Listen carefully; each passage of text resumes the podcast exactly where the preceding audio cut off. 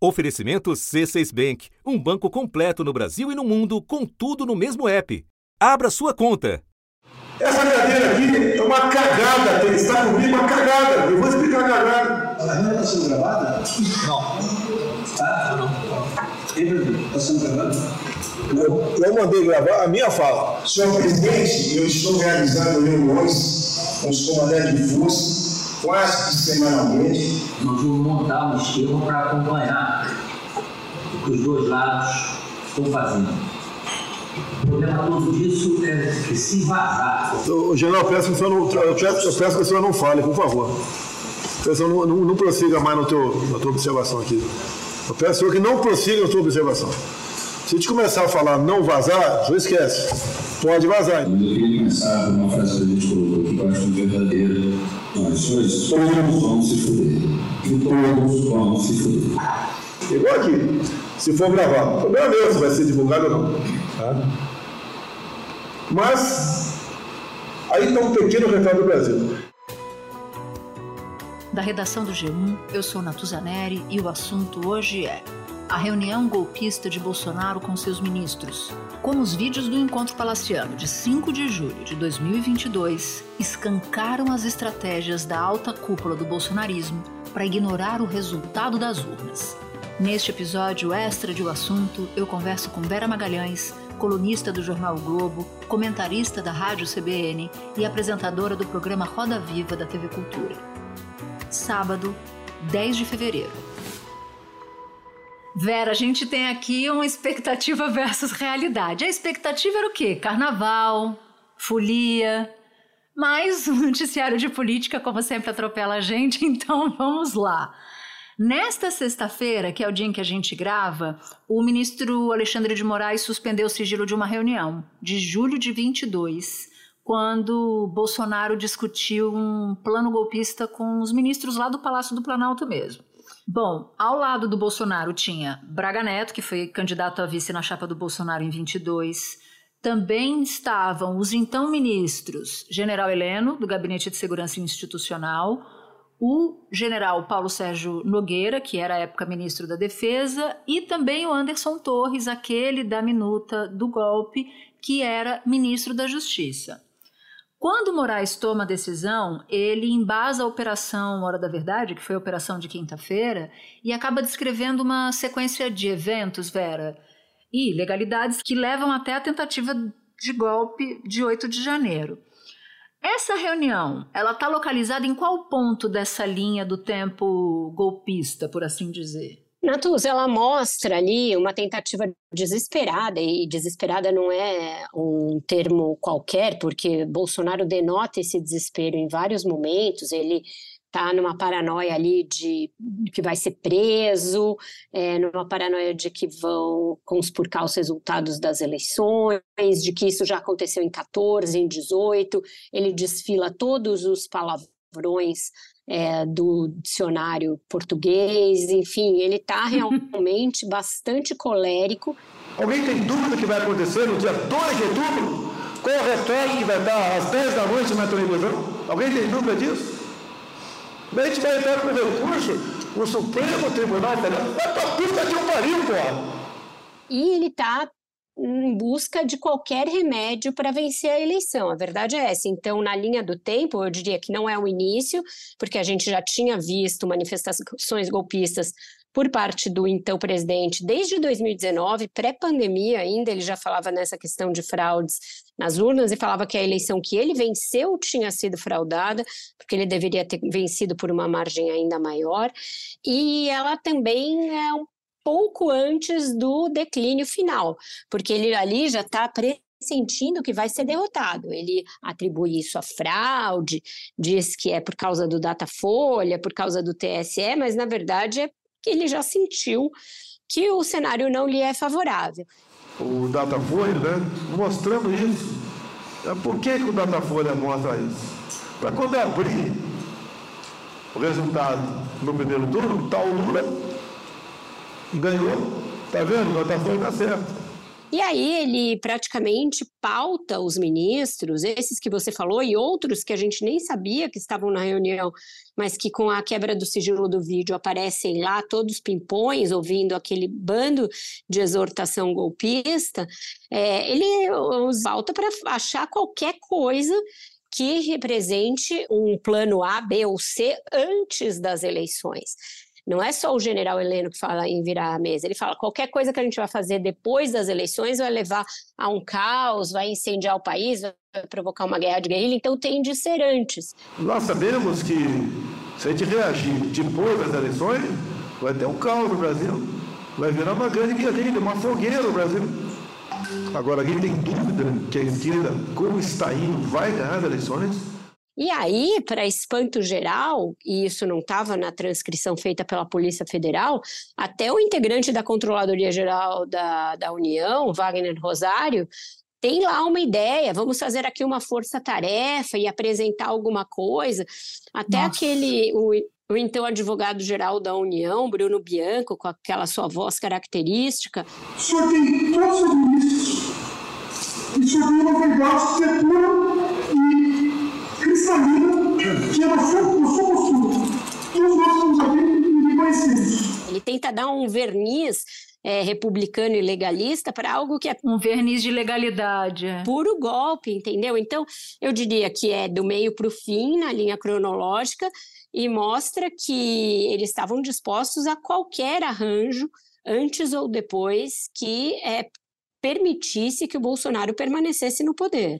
Agora, o ex-ministro da Defesa, o Paulo Sérgio Nogueira Vera, falou que se reunia semanalmente com os comandantes das Forças Armadas, das três armas, para discutir o processo eleitoral com o objetivo de garantir a reeleição de Bolsonaro.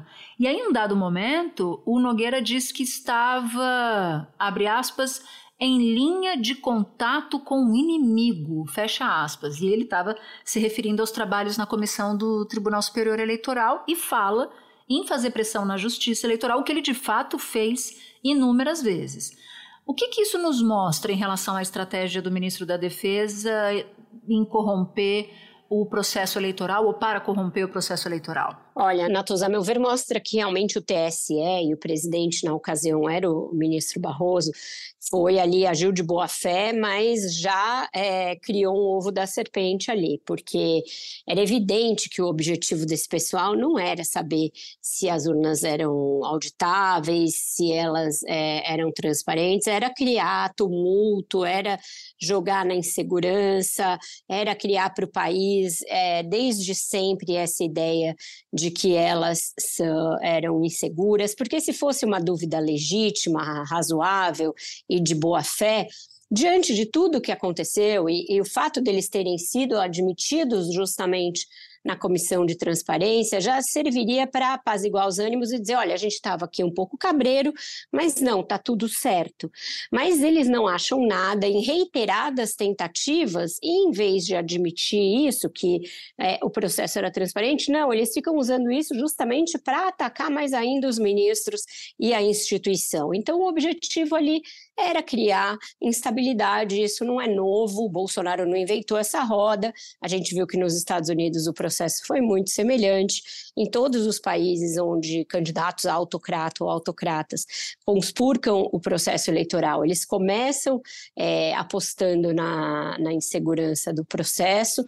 Podemos falar que muito senhores, a comissão é para inglês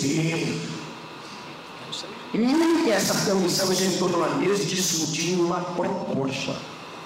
Para encerrar, senhor presidente, eu estou realizando reuniões com os comandantes de força quase que semanalmente.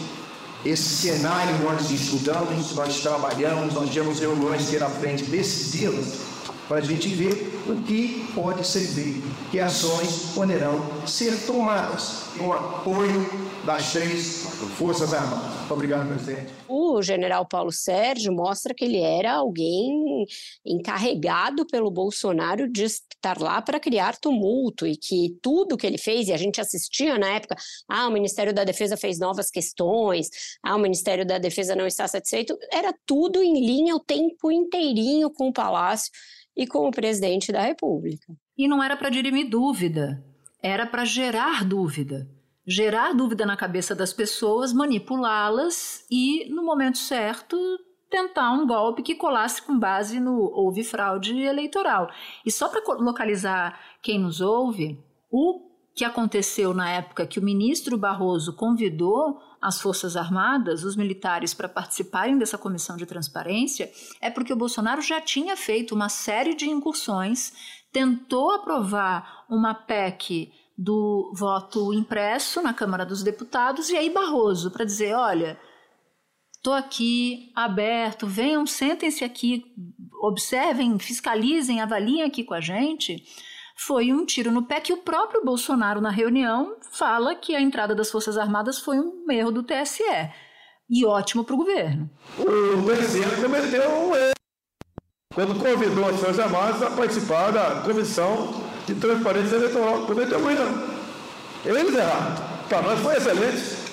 Aí você esqueceu que eu sou chefe supremo da Força Armada? É, depois ele diz que a reunião do ministro Edson Fachin com é, representantes de embaixadas foi para impedir que esses representantes é, auditassem as eleições. Quando não era isso, ele pediu reconhecimento aos resultados das eleições, justamente para fortalecer a rigidez do processo eleitoral brasileiro. Então, não haveria o que qualquer um ali fizesse e que não levasse o Bolsonaro a ver em tudo um complô justamente porque a intenção dele nunca foi passar o bastão, nunca foi passar o poder, ele queria se manter no poder a qualquer custo. Ele faz menção, só para concluir, nessa reunião, a PEC da bondade, aquela PEC que aumentou o então Auxílio Brasil para 600 reais. Ele disse que com aquela PEC era para ele ter 70% dos votos, mas não teria porque era tudo roubado. Então, até a intenção eleitoreira hum. desse, dessa medida fica patente naquela reunião nunca foi para proteger os vulneráveis, né, dos efeitos econômicos da pandemia. Nunca foi sobre isso e agora está na boca do então presidente Jair Bolsonaro. Mas eu quero aproveitar a tua presença aqui, Vera, para lançar um olhar sobre o general Heleno. Como a gente tinha dito no começo do episódio, ele era o chefe do Gabinete de Segurança Institucional, Portanto, ele era o chefe máximo, depois de Bolsonaro, da ABIN, da Agência Brasileira de Inteligência. E ele fala com essas letras, montar um esquema, tá entre aspas, para que agentes da ABIN se infiltrassem nas campanhas rivais para presidente. E aí, na mesma hora, o Bolsonaro fala, pede para o general para que ele parasse de falar. O problema da inteligência eu já conversei ontem com o Vitor, que é o novo diretor da ABIN, nós vamos montar um esquema para acompanhar o que os dois lados estão fazendo. O problema todo disso é que se vazar qualquer coisa. O general, peço que o senhor não, eu peço, eu peço que o senhor não fale, por favor. Eu peço não, não, não prossiga mais no teu, na tua observação aqui. Eu peço que não prossiga na tua observação. Se a gente começar a falar não vazar, só esquece. Pode vazar. Então a gente conversa particular na nossa sala sobre esse assunto. O que, que porventura a BIM está fazendo? A gente está testemunhando com esse vídeo ou ouvindo o áudio desse vídeo, que tipo de ilegalidade, Vera? Pois é, eu até fui é, consultar um jurista a esse respeito para não falar nenhuma bobagem, Natuza. E eu falei com o criminalista Davi Tangerino, e ele deixa muito claro que essa coisa de que um crime só arquitetado não entra como crime, etc., não vale para os crimes de abolição violenta do Estado Democrático e para a tentativa de golpe de Estado, justamente pelo óbvio. Né? Se isso realmente se concretizasse, não haveria investigação, porque teria havido uma supressão das instituições, inclusive do Poder Judiciário. Então, nesse caso, a própria tentativa, a própria maquinação, e ainda mais uma maquinação vindo da cúpula do Poder Executivo, elas já têm peso de crimes. É, e o que se tem ali não tem um nexo ex exato com o 8 de janeiro, ele, ele lembra isso. O que eles estavam tentando era uma medida que fosse uma alternativa para não precisar ter o, o 8 de janeiro. O 8 de janeiro já foi um plano B, C, D bastante desesperada. Um momento, somente prestar atenção no que está escrito aí nessa matéria de 1 de julho. Faquin, auditoria não é instrumento para rejeitar as eleições. A fotografia que pintaram dia 2 de outubro acabou, porra! Tanto que é mais claro que isso. Nós estamos fazendo a coisa certa, mas o plano B e tem que botar em prática agora. A gente vê depois outras medidas lá para novembro, dezembro, que são a medida desse desespero, ainda buscando alguma coisa, alguma bala de prata. Mas ali o que se tentava era, inclusive, solapar as eleições. Então, ele não tem dúvida de que o general Heleno, ao propor uma virada de mesa e ao propor infiltração em outras campanhas, que é o cardápio que ele fecha a reunião, né, porque ele é o último que fala, ele incorreu no artigo 359 do Código Penal, que fala das, dos casos aí de tentativas de golpe de Estado e de abolição violenta do Estado Democrático de Direito, e nesse caso seria o 359, é, a linha N, que fala o seguinte: interrupção do processo eleitoral, impedir ou perturbar a eleição ou a aferição de seu resultado mediante violação indevida de mecanismos de segurança do sistema eletrônico de votação estabelecido pela Justiça Eleitoral. E a pena vem a ser reclusão de três a seis anos e uma multa. Então, o que tiver que ser feito, tem que ser feito antes das eleições tiver que dar soco na mesa antes das eleições, se tiver que virar a mesa antes das eleições, depois das eleições será muito difícil que tenhamos alguma nova perspectiva. E vai chegar um ponto que nós não vamos poder mais falar, nós vamos ter que agir. Agir contra determinadas instituições e contra determinadas pessoas. Isso para mim é muito claro. E aí tem, na mesma reunião, uma outra bizarrice Anderson Torres, que era ministro da Justiça, insisto, Justiça, acabou fazendo coro à ideia do Bolsonaro de que precisavam ser tomadas ações antes da eleição. Ele cobra empenho para que os colegas ali do entorno de Bolsonaro divulgassem informação falsa sobre as urnas eletrônicas. Ele é o ministro da Justiça estimulando os colegas a cometer ilegalidade. E o tom dele, da fala dele, é de desespero. Vou pedir até para a gente ouvir esse exato momento em que ele diz isso, porque ele fala um palavrão caso Lula vencesse as eleições. Eu queria começar uma frase que a gente colocou aqui, que eu acho verdadeira, e o exemplo para mim, o grande exemplo para todos nós. Senhores, todos vão se fuder. É isso aí, tá certo. Para deixar bem claro isso, porque se, eu não estou dizendo que eu quero que cada um pense no que pode fazer, previamente, que todos vão se fuder. Ele estava se referindo a quê, Vera? Olha, eu acho que talvez ele soubesse que algumas das é, questões, no mínimo polêmicas, e que poderiam sim ser crimes que foram cometidas no Ministério da Justiça na gestão dele, seriam investigadas por quem quer que entrasse que não fosse o Jair Bolsonaro. Talvez isso explique uma parte do desespero, porque àquela altura a gente já tinha notícias de que a Polícia Rodoviária Federal, por exemplo, estava totalmente desviada da sua função precípua, que é cuidar ali das fronteiras, das estradas, etc., e estava atuando como polícia política, totalmente cooptada politicamente. E viria a ficar ainda mais dali até a eleição. Teve o um episódio já conhecido da PRF é, fazendo ali aquelas blitz em ônibus é, de eleitores do Lula no, no, no, segundo turno, enfim, e a questão toda de que eles não coibiram os protestos de caminhoneiros naquela ocasião, a PF também bastante, com muitos sinais ali de que houve infiltração política. Naquela reunião de 2020, inclusive, Bolsonaro ameaça demitir o Sérgio Moro por não estar conseguindo interferir na Polícia Federal. Então, talvez o medo dele viesse daí. Ele estava totalmente mergulhado no golpe e essa participação dele na, na reunião ajuda a complicar a situação dele do, no 8 de janeiro, ao meu ver. Espera um pouquinho que eu já volto para continuar minha conversa com a Vera. Com o C6 Bank, você está no topo da experiência que um banco pode te oferecer. Você tem tudo para sua vida financeira no mesmo app, no Brasil e no mundo todo. A primeira conta global do país e atendimento personalizado além de uma plataforma de investimentos em real e dólar com produtos exclusivos oferecidos pelo C6 em parceria com o JP Morgan Asset Management. Quer aproveitar hoje o que os outros bancos só vão oferecer amanhã? Conheça o C6 Bank. Tá esperando o quê? C6 Bank. Eu queria até voltar em, em dois personagens, o, o Bruno Bianco e também o Paulo Guedes, né? porque a gente já podia intuir o que pensava, o que pensava o general Heleno, o que pensava Braga Neto e por aí vai.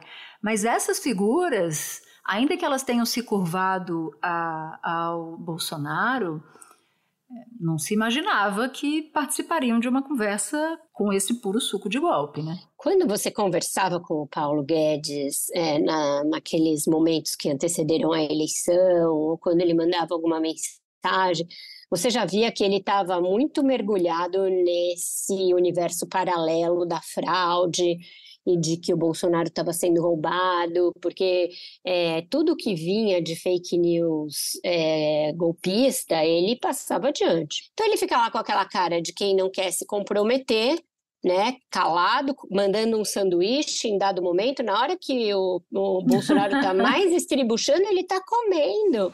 Tem que acreditar em mim, pô. O Flamengo perdeu 10 anos, por favor. Tem que acreditar em mim, foda-se, ou não? Tem gente inteligente aqui, não fez o campo zero para ele? Não, tá não. Tá. Vai tocar o mesmo, tem que ter o Bolsonaro está aqui dá tapa no microfone, o microfone vai para lá, vai para cá, ele xinga, e o Paulo Guedes está mandando um sanduíche, como se estivesse sendo participando da conversa mais republicana possível. Então, todas essas pessoas, se não forem chamadas às falas pela justiça, certamente pela história serão em um dado momento, porque assistiram a tudo aquilo e permaneceram ali caladas. No caso do Paulo Guedes, ele não era nem um, um neófito nesse negócio, ele já era reincidente, porque ele participa daquela reunião de 22 de abril de 2020, no ápice da pandemia, quando o Bolsonaro também é, fala ali que ele quer ter controle da ABIN, da Polícia Federal, e naquela ocasião ele tem uma participação de fala que é terrível também. E é, é, é uma coisa é uma coisa muito muito maluca isso, né? Porque todos esses ministros, essas figuras que estavam ali, vão ter muita dificuldade hoje de dizer que são democratas, né? Porque se fossem, ou teriam denunciado, ou teriam saído do governo, mesmo que em silêncio, mesmo que de maneira discreta, essas pessoas teriam se afastado. Agora, Vera, é bom a gente contextualizar para quem nos ouve e nos assiste que a íntegra do vídeo foi encontrada no computador de Mauro Cid, que era o então ajudante de ordens de Bolsonaro, acabou sendo preso, o calvário dele começa com a história da, da vacina, de fraude na vacina, nas carteiras de vacinação do, do, da família presidencial, enfim, a história do Cid já está mais do que contada e ele, em setembro, fechou uma delação premiada. Uma das apurações mais recentes sobre o Mauro Cid é que a Polícia Federal não está nada satisfeita com o fato de Cid ter omitido informações. Então, ele vai ser chamado novamente a depor, e se ele não entregar o que ele de fato sabe, porque ele entregou menos do que a Polícia Federal conseguiu descobrir, a polícia descobriu mais, não vai rolar a delação premiada dele. Diante de tudo que você assistiu, de que você ouviu, o que, que ainda falta o Cid esclarecer, Vera? Eu sempre tive dúvida quanto ao conteúdo dessa delação por uma razão muito simples. Ele foi alvo de busca e apreensão lá atrás e estava preso lá atrás também. Esse vídeo que foi encontrado no computador dele, ele foi achado na busca e apreensão, não foi entregue por ele como uma prova de corroboração da sua delação. Então eu tenho um pouco de dificuldade de saber o que ele pode entregar a mais porque tudo já estava na mão das autoridades. O cartão de vacina, a questão de que ele movimentou dinheiro do cartão corporativo para pagar a conta da família da ex-primeira-dama, a questão toda das joias sauditas, tudo isso, as, essas trocas de mensagem dele com os é, representantes lá dos Kids Pretos, que são aquela tropa de forças especiais que assessorava alguns generais e que seria o braço operacional do golpe, tudo isso já estava dado. Então, eu acho que essa é uma questão que permanece, mas é evidente que se sabia é, o, o, grau de, de octanagem que tinha esse personagem, né? Porque quando ele é preso, começa a sofrer uma romaria de visitas e pessoas ali indo até ele, provavelmente para implorar que ele não dissesse o que sabia. Esses generais que agora aparecem em péssimos lençóis, alguns deles foram visitas constantes ali é, pra, no Mauro Cid, aí era, tinha uma desculpa humanitária para isso, né? Coitadinho do Mauro Cid, mas na verdade estavam desesperados o que ele poderia entregar. E, de fato, veio dele, ainda que não da delação, mas da busca e apreensão, uma boa parte do material que se viu nessa, que, a meu ver, é a mais robusta é, fase até agora das investigações. E aí é bom a gente lembrar o seguinte, que essa história do CID começa não pela delação, mas porque como houve fraude na carteira de vacinação via Conect SUS, a polícia acabou instaurando uma investigação e apreendeu o celular de Mauro Cid. E aí o celular de Mauro Cid era esse maná de registros. Essa é uma questão, eu acho que toda a legislação em torno das colaborações premiadas vai ter de ser é, mais bem explicitada, porque se a pessoa sofre todas as medidas coercitivas antes e levam tudo que ela tem, o que resta ela entregar depois? A reunião está sendo gravada? Não. Tá? Não. Está sendo gravada? Eu, eu mandei gravar a minha fala. Igual aqui. Se for gravar. O problema é meu se vai ser divulgado ou não. Tá? Mas Aí está um pequeno retrato do Brasil. Me pareceu estranho fecharem essa delação desde o início, porque já se sabia muito desse personagem. A gente tem que é, pensar que uma delação valiosa é de um personagem que ainda não entregou nada. Bom ponto. E Vera, para encerrar, eu queria que a gente olhasse um pouco para fora do Brasil, porque a operação da PF ela acabou ganhando manchete em grandes veículos dos Estados Unidos, da Europa, da América do Sul. E o tom geral é de que as instituições brasileiras estão conseguindo de fato frear o extremismo e o golpismo. Eu tenho dúvidas se frear o extremismo é de fato um sinal de êxito a partir de tudo que a gente sabe na data de hoje.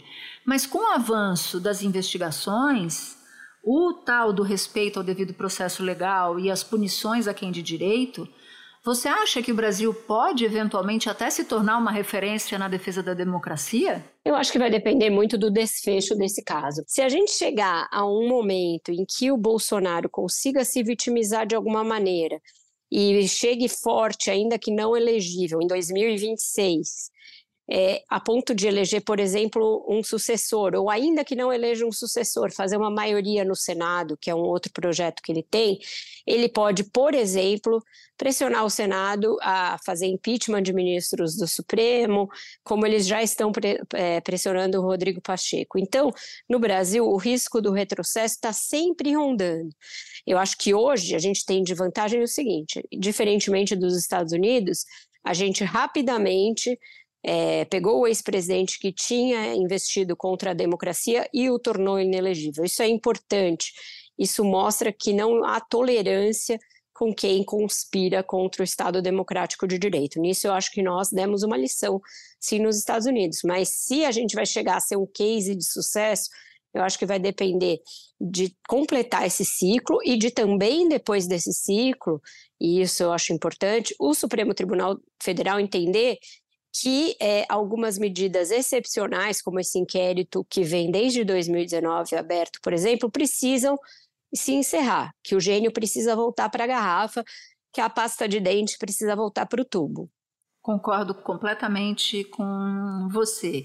E é bom frisar que a, uma das diferenças do Brasil para os Estados Unidos é que aqui tem lei da ficha limpa e lá não tem. E lá ainda tem o agravante, porque criou-se um limbo jurídico a tal ponto que, caso o Trump seja eleito e eventualmente condenado à prisão, ele pode, inclusive, poderia, há quem diga que ele poderia governar da prisão. Imagine só o embrólio institucional que isso, que isso não causa.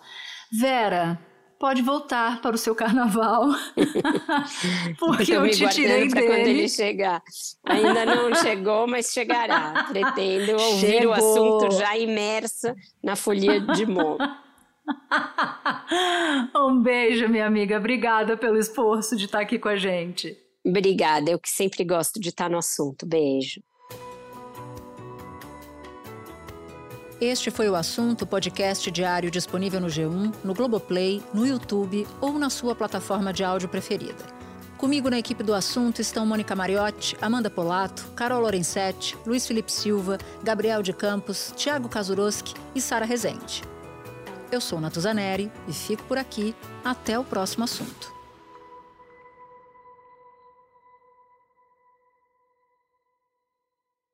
Você no topo da experiência financeira que um banco pode oferecer. Escolha um banco completo no Brasil e em qualquer lugar do mundo. Abra sua conta no C6 Bank.